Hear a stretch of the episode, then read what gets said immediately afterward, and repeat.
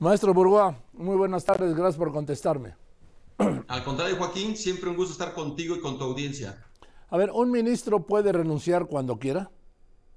Sí, sí, lo, sí puede renunciar cuando quiera. La Constitución le faculta a un ministro poder presentar su renuncia, pero tiene que ser con causa grave. El tema es que la causa grave no la conocemos de Arturo Saldívar, como tampoco la conocimos con Eduardo Medina Mora, porque es una situación bastante similar. El que un ministro en funciones presente su renuncia, argumente causa grave, pero no diga el por qué.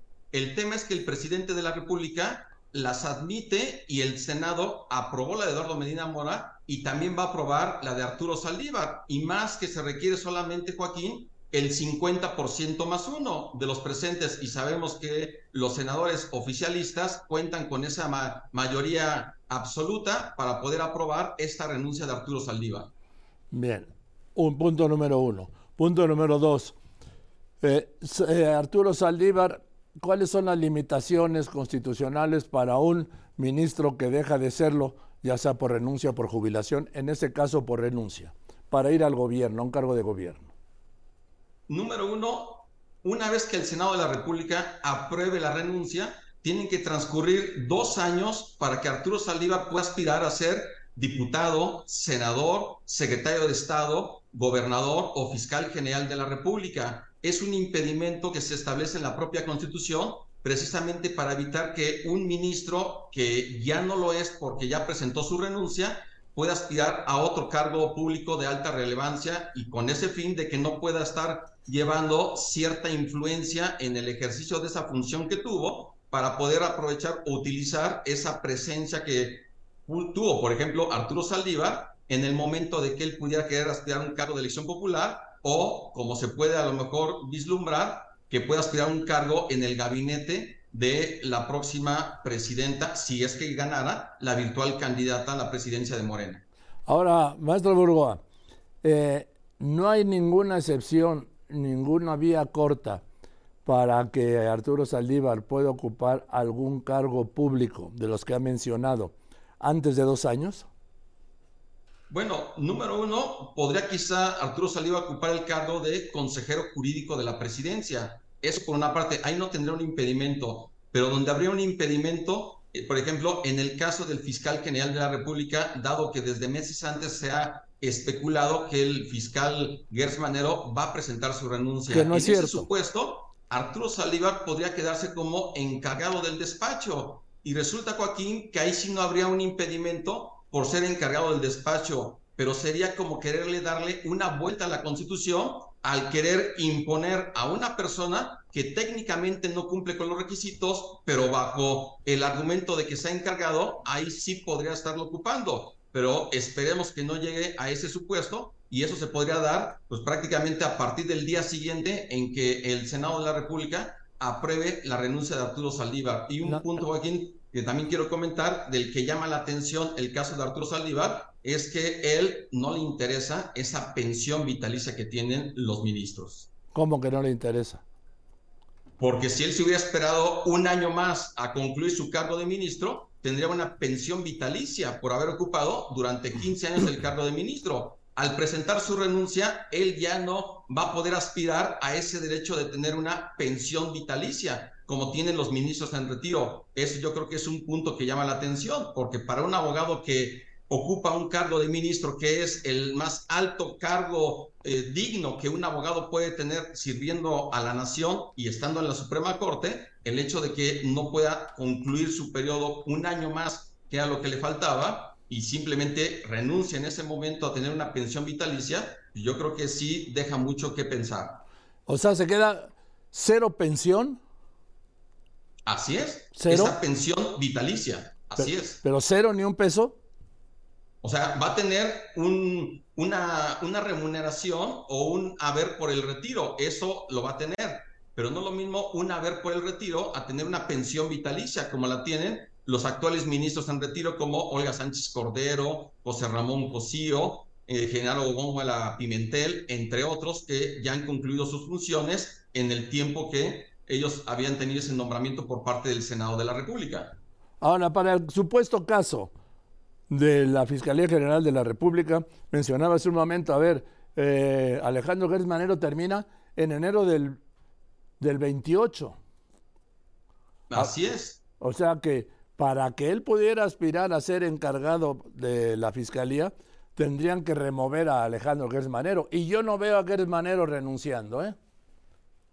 Bueno, ahí obviamente es un tema que se ha especulado en los últimos meses respecto de la salud de Alejandro Gersmanero y de que él está esperando a que concluya el sexenio de López Obrador para poder presentar su renuncia. Eso obviamente solamente él lo sabe. si va a continuar yo tengo el tiempo la información. que fue nombrado o va a presentar su renuncia antes o una vez que concluya la presente administración, porque prácticamente no vemos a Alejandro Gersmanero como con una presencia que antes tenía más en medios de comunicación o inclusive que lo veíamos en las conferencias matutinas del presidente. Lo que, la información que yo tengo de directa mano es que Alejandro Gersmanero ni está enfermo, ni va a renunciar y va a seguir al frente de la Fiscalía hasta lo máximo posible que es enero del 29, del 28, perdón. Entonces, ok, entonces bajo ese supuesto, entonces podríamos estar en este momento descartando a Arturo Saldívar para que pudiera ser o titular de la FGR en algún momento, pasados esos dos años, o encargado del despacho en cualquier momento.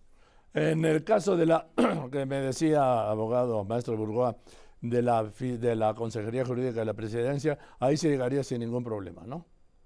Ahí podría llegar sin ningún problema, así es, y desde ahí puede estar defendiendo jurídicamente a la presidencia de todas las acciones y controversias que se lleguen a presentar a partir de lo que será el, la siguiente administración. Insisto, en el caso que gane la presidencia Claudia Sheinbaum, porque sabemos, Joaquín, que en política no hay nada escrito. No, no. ¿Qué le parece el que esta foto que publica Claudia Sheinbaum al lado del ministro, que como él aceptó hoy con Ciro, esta mañana, fue antes o sea, todavía siendo ministro, antes de que diera, hiciera pública su renuncia. Yo creo que el ministro Arturo Saldívar le ha faltado el respeto a la toga, le ha faltado el respeto a la investidura que como ministro de la Suprema Corte eh, tiene todavía. Yo creo que no le costaba nada esperarse algunos días hasta que se consumara su renuncia una vez que la apruebe el Senado. Y además de que es una renuncia que la va a aprobar el Senado sin ningún problema que la oposición se va a poder manifestar y posicionar en contra de Arturo Saldívar en el Senado, lo va a hacer. Ayer ya en el Senado de la República comenzaron esas manifestaciones. Entonces yo creo que no le costaba absolutamente nada esperarse unos días para hacer del conocimiento público todas sus manifestaciones o aspiraciones políticas. Y esto es algo que en hizo Arturo Saldívar, pues ya vemos esa transformación de un jurista, de un ministro de la Suprema Corte, ahora a un político, un perfil de un político con una formación jurídica. Eh, dice, y yo hace un momento dije yo, esto no es, no estoy de acuerdo, que dice el ministro, Saldívar, dice Arturo Saldívar, bueno, sigue siendo ministro, ¿no? Así es, sigue siendo. Y va a ser hasta que el momento que el Senado lleve a cabo la aprobación. Decía el ministro Saldívar que lo de la foto es la crítica más tonta que he escuchado. Bueno, es la opinión de él y yo creo que es difícil que pueda haber una autocrítica del ministro Arturo Saldívar y más que, pues ya cualquier indicio que podíamos tener de una cercanía hacia el presidente o hacia Morena, hacia la llamada 4T, pues ya quedó totalmente evidente. Bien lo comentabas tú, Joaquín, en un tuit en donde él había manifestado esas señales dentro de la carta de renuncia cuando hablaba de sumarse a esa transformación. Y esas señales pues, quedaron finalmente en evidencia de que a él ya no le importa cuidar la investidura, que además despreció a Joaquín. En fin, eh, ahora el presidente mandará una terna al Senado y lo que yo no sé es si es por el, el, término que le faltaba, o sea, diciembre del año que viene, diciembre del 24, o sería eh, por otros 15 años a quien designen digámoslo coloquialmente, Joaquín, borrón y cuenta nueva. La propuesta que presenta el presidente de la República en esta terna que envía al Senado, y el Senado tiene que elegir con una mayoría calificada dos terceras partes, tiene que ser por 15 años. Si el Senado quiere hacer un nombramiento por un año, es totalmente fuera de la Constitución. porque es una vacante total, no es una licencia temporal que está solicitando el ministro Arturo Saldívar, es una renuncia definitiva, es una renuncia irrevocable y por lo tanto el nombramiento que haga el Senado de la, República tiene que ser por 15 años. Ahí está el regalo adelante. Estoy hablando con el maestro constitucionalista Francisco Burgoa. Maestro Burgoa, ahí está el, el último, bueno, el más reciente regalo de Arturo Saldívar al presidente. Le regala un quinto ministro. Ningún presidente en la democracia había nombrado a cinco ministros de la Corte. ¿sí? Le regala un quinto ministro, el presidente dice que va a ser ministra, durante 15 años.